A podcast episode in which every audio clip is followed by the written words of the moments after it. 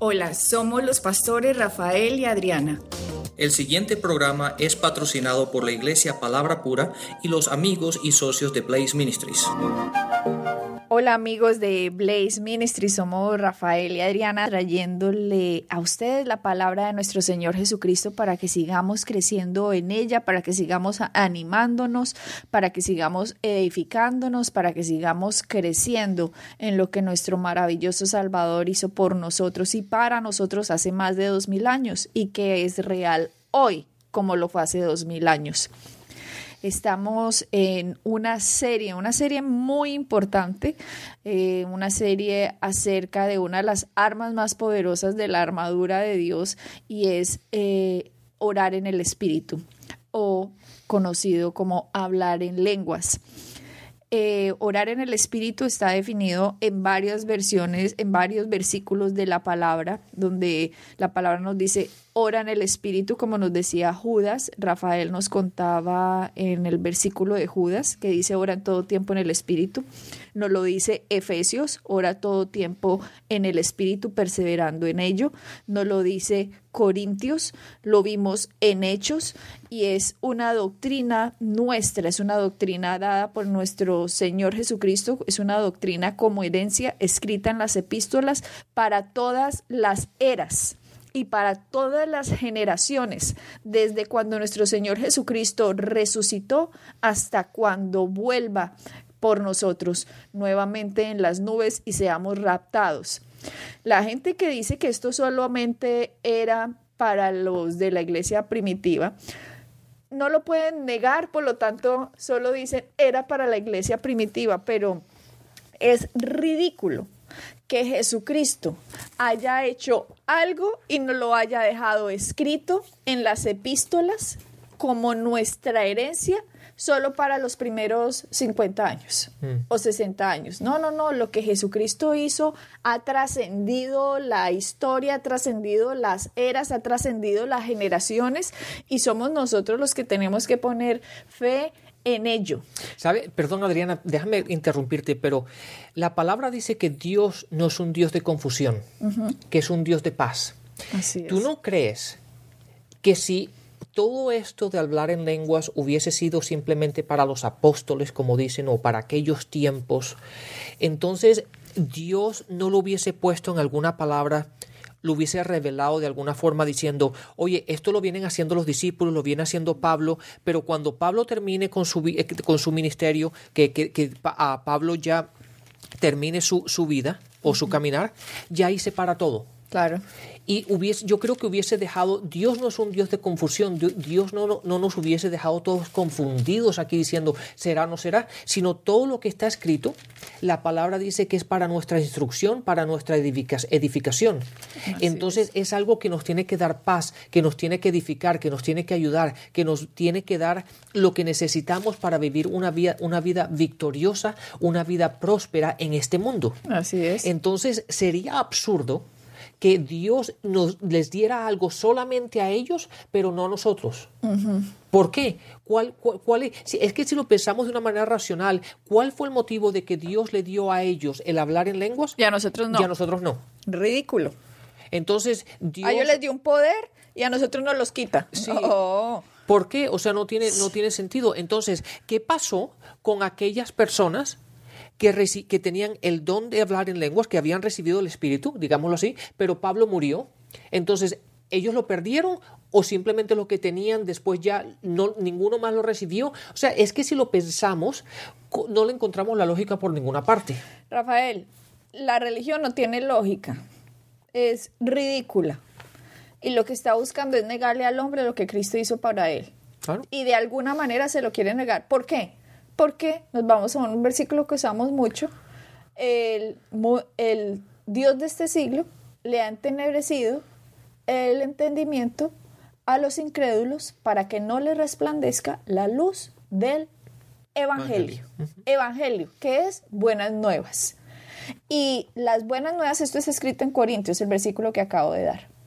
Y nos dice Pablo, Rafael, eh, que es el mundo de las tinieblas que está buscando que el Evangelio no nos resplandezca. ¿Cuántas personas hoy andan sin parte de la armadura de Dios, todo para que los dardos que Satanás tire puedan destruir al cristiano. Claro.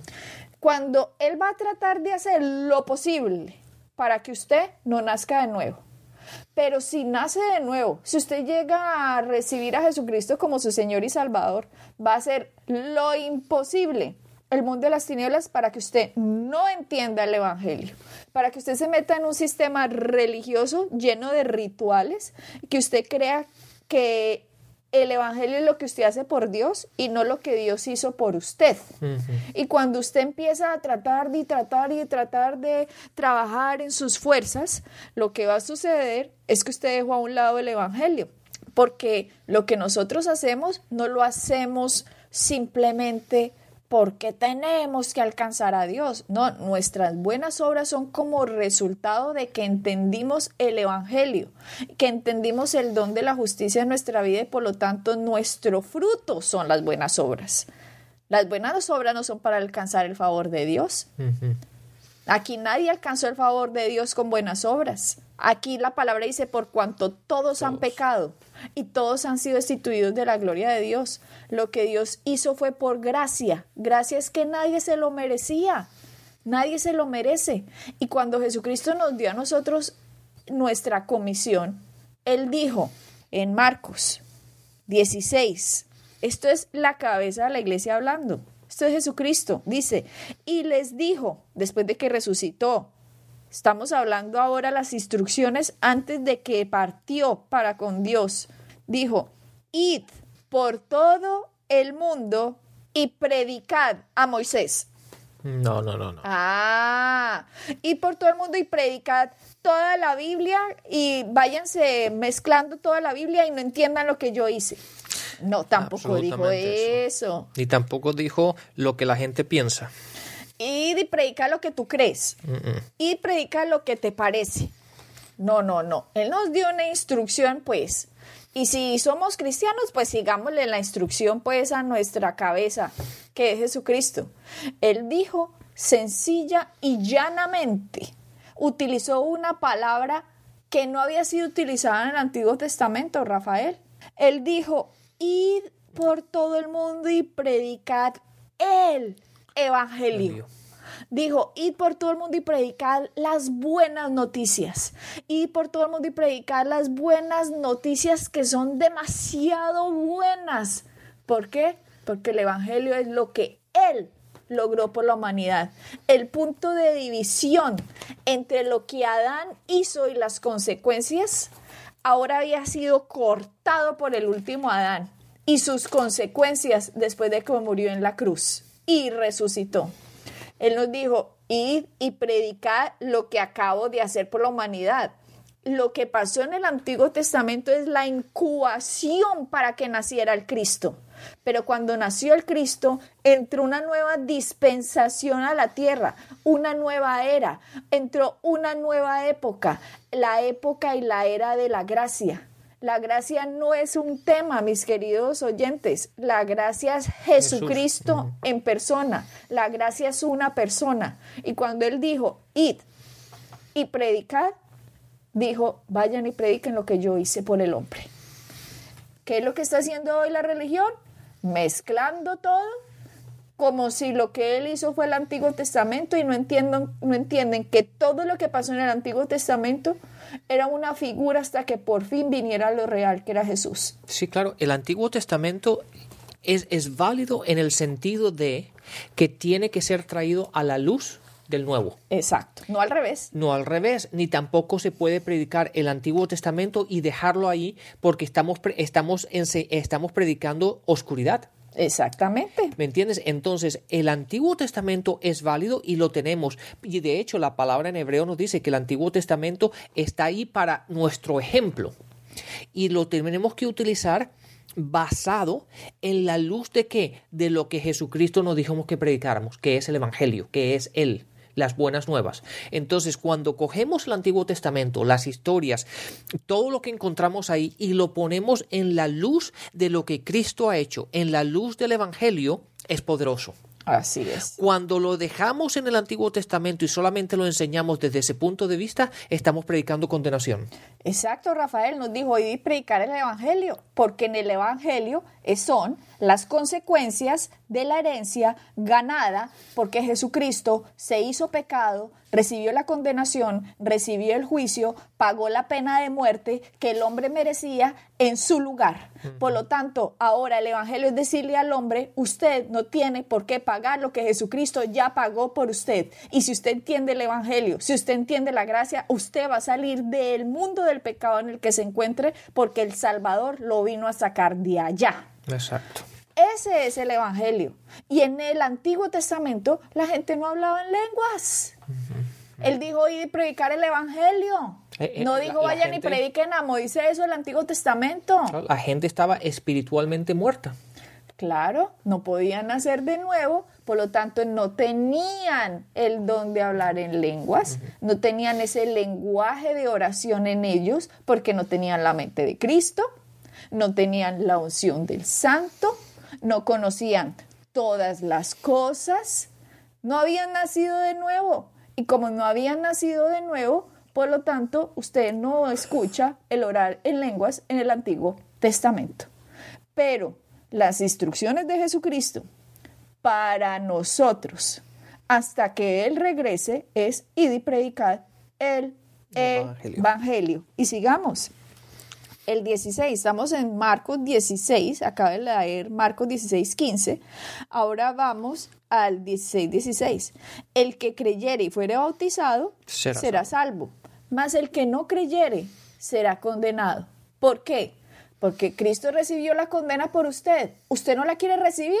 Ah, Antes que lo condenen a usted, usted mismo se está condenando. ¿Por qué? Porque si usted no recibe el pago por sus pecados, usted los va a tener que pagar. Otro ya los pagó, pero usted no recibe la paga.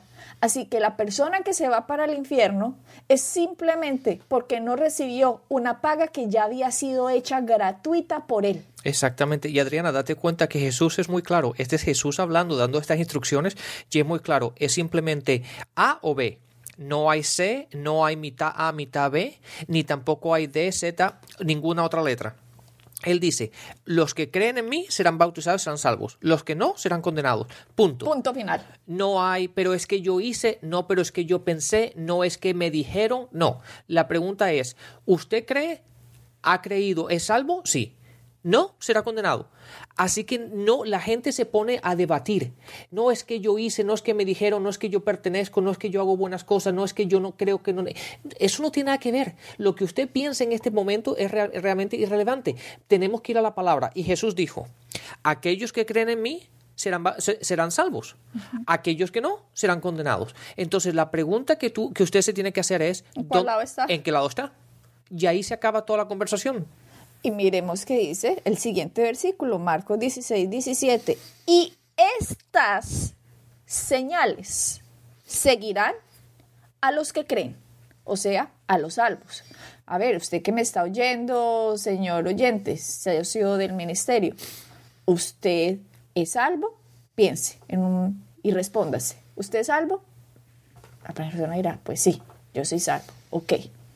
Ahora, la cabeza de su iglesia, Jesucristo, la cabeza del cuerpo de Cristo, la cabeza de todo aquel que es salvo, le está diciendo a usted unas instrucciones. En estas instrucciones, usted debe analizar, o le creo a Cristo que se supone es mi Dios y mi Señor y mi Salvador, o le creo a todas las burradas y barrabasadas que he oído en toda mi vida, o que yo me he creído, o me han informado, o me metió mi familia, o en la iglesia en la que estuve, o en la religión que escuché, o en lo que a mí me parece. Exactamente. En otras palabras, ¿quién es la decisión final en su vida? La autoridad. La autoridad final. ¿El hombre o Dios? Porque miren lo que va a decir nuestra cabeza, Jesucristo. Miren lo que va a decir en Marcos 16, 17. Estoy leyendo seguido desde el 15. Ahora pasamos al 17. Y estas señales seguirán a los que creen. En mi nombre echarán fuera demonios. En otras palabras, Rafael, cuando está diciendo Jesucristo esto, él está diciendo en otras palabras, miren, yo me voy a ir, pero mientras yo me voy, ustedes le van a quitar a Satanás su falsa autoridad sobre los seres humanos, porque yo he hecho algo por los seres humanos y ellos están engañados por un mundo de las tinieblas. Por lo tanto, quítenle a ese su falsa autoridad y echen los demonios, saquen ese mundo de mentira de los seres humanos. Esa fue su, su orden. Eso no es una sugerencia, esa fue su orden. Y miren el siguiente, la siguiente frase para los que no lo habían escuchado o no habían visto las órdenes de Jesucristo. Volvamos. Y estas señales seguirán a los que creen. En mi nombre echarán fuera demonios, hablarán nuevas lenguas. Rafael, por favor, es que aquí podríamos decir, ya, se terminó el programa. No, es que tú sabes, lo, una vez más lo dijimos en los programas anteriores, la gente le, le, encanta predicar el versículo 15, la primera parte, o el versículo 15, ir y predicar el Evangelio a todas las criaturas. Y ya. Y ya. Nunca usted oye nada más. ¿Y, y, y qué pasó con el versículo 16, 17 y 18? ¿Qué pasó con esa parte? Los borraron. Sí, es simplemente predicar. Borraron esa parte. Y, ahí, está el, eh, ahí está el problema. El problema está que todo esto es un pensamiento, aunque está escrito por versículos en nuestras vidas de hoy día, pero en aquel entonces era simplemente toda una frase, todo un párrafo, todo era simplemente la misma instrucción, el versículo 15, 16, 17 y 18. Jesús dándole las instrucciones o la comisión a los apóstoles de lo que iba a pasar. Y mira, ahora por favor leamos corrido. Y es y les dijo, y por todo el mundo predicad el Evangelio a toda criatura. El que creyere y fuere bautizado será salvo, mas el que no creyere será condenado. Y estas señales seguirán a los que creen. En mi nombre echarán fuera demonios, hablarán nuevas lenguas, tomarán en las manos serpientes y si vivieren cosa mortífera no les hará daño. Sobre los enfermos pondrán sus manos y sanarán.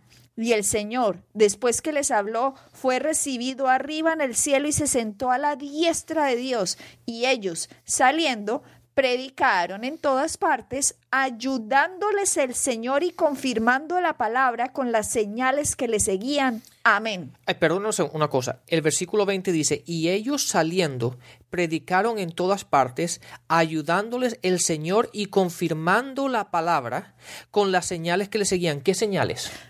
¿La repetimos?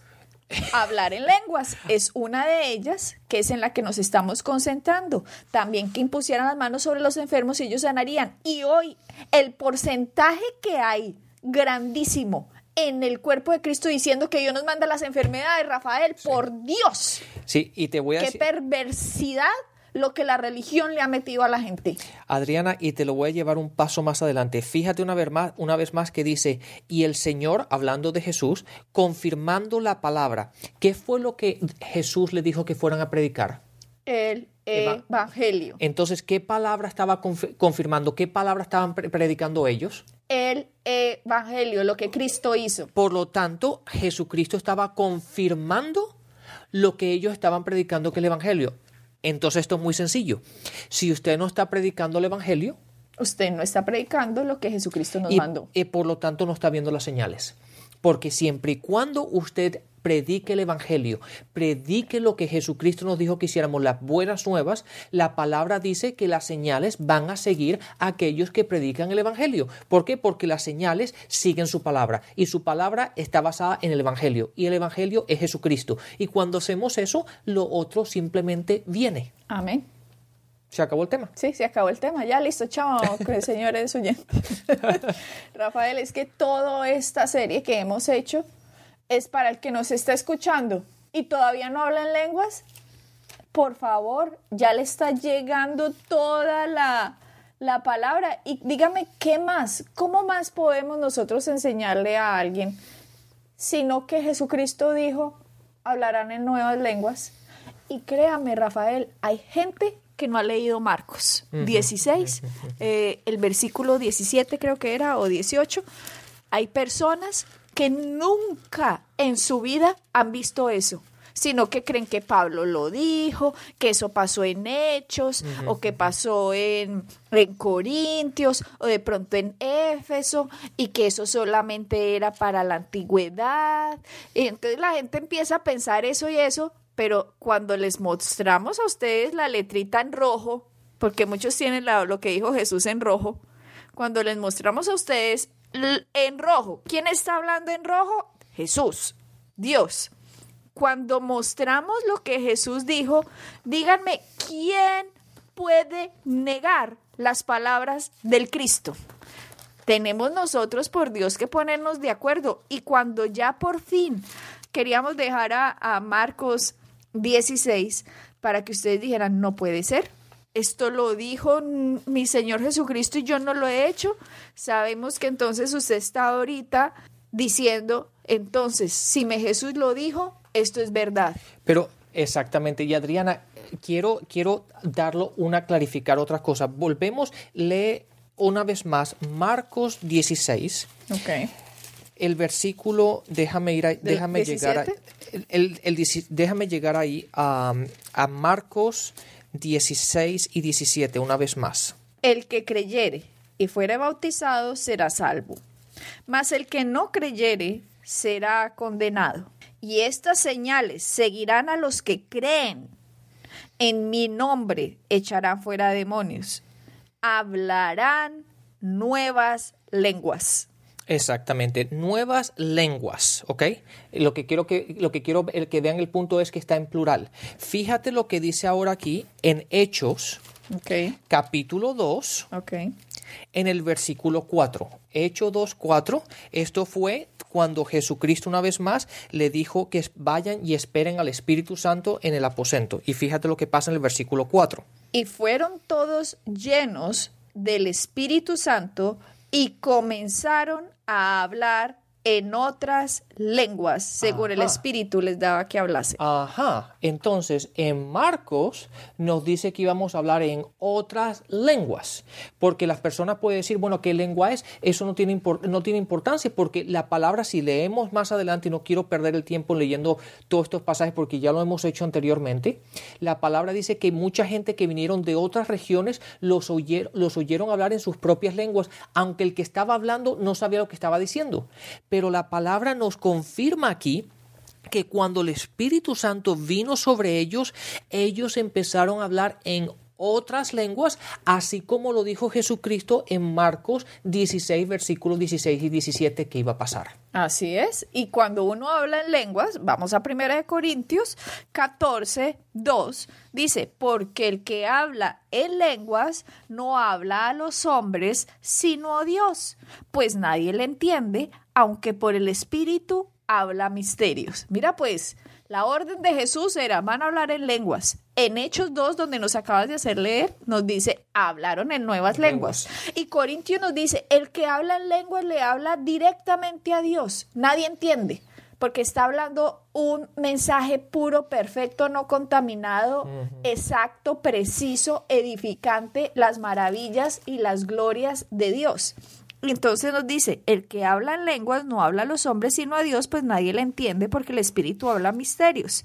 El 4, el que habla en lengua extraña, a sí mismo se edifica.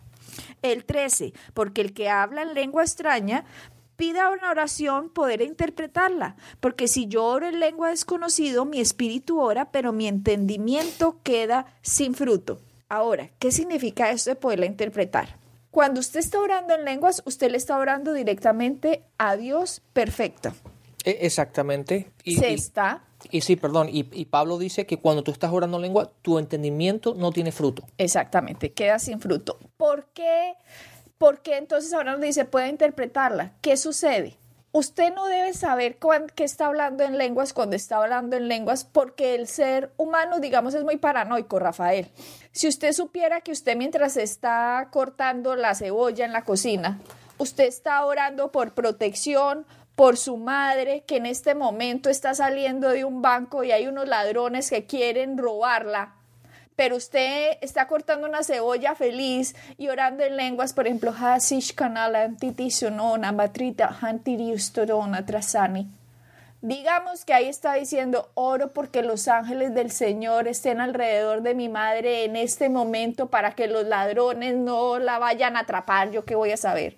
Si usted está orando en lengua sabiendo lo que está orando, se corta el dedo, Rafael, del susto.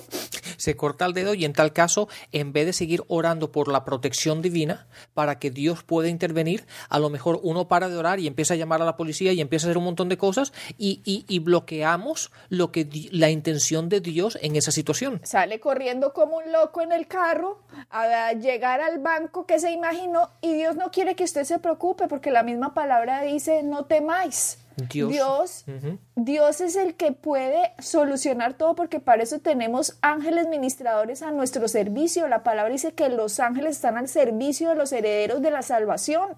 Así que cuántas cosas Dios nos libra simplemente porque al orar en lenguas estamos orando en un lenguaje perfecto de cosas que ni nos hemos dado cuenta, Rafael. Entonces en la interpretación usted tiene que decir, ah, pero yo como no entiendo, entonces no oro. No, es que usted muchas veces no quiere ni entender. ¿Para qué quiere entender que está orando en contra de lo que le va a pasar a su hijo en este momento de alguna persona mala que le quiere hacer algo? Dígame usted para qué quiere saber que el hijo se va a caer en este momento de, de un rodadero. Usted no quiere saber eso porque mantendría toda hora tensionado, estresado, pero sí puede orar para que la protección esté de su hijo, que lo libere en ese momento de que se caiga del rodadero o de alguna influencia mala de alguien. Entonces, no es necesario saber cuando estamos orando en lenguas, ¿qué es lo que estamos orando? Porque Dios, cuando le pedimos la interpretación de nuestra oración, es para las cosas que nosotros sí debemos saber, para las cosas que sí podemos conocer. Por ejemplo, cuando quiero entrar en el próximo programa con este ejemplo, con lo tuyo, Rafael, cuando estabas volando en el avión, ¿cómo eres tan disciplinado en orar en lenguas continuamente? Que Dios te dio la interpretación de tu oración en tus exámenes de piloto. Entonces, vamos a entrar a hablar este tema en el próximo programa y por favor, hoy es el día en que usted puede empezar a hablar en lenguas, porque usted puede recibir el poder del Espíritu Santo cuando le piden al Señor, Señor, te pido que me bautices con el Espíritu Santo, porque la palabra dice, Dios no le va a negar a nadie el Espíritu a quien se lo pida. Así es, Adriana, pues lamentablemente una vez más hemos llegado al final de nuestro programa, así que bendiciones y hasta la próxima. Bendiciones. Pueden bajar nuestras enseñanzas en www.iglesiapalabracura.com y visitarnos en nuestra sede en la calle 21326.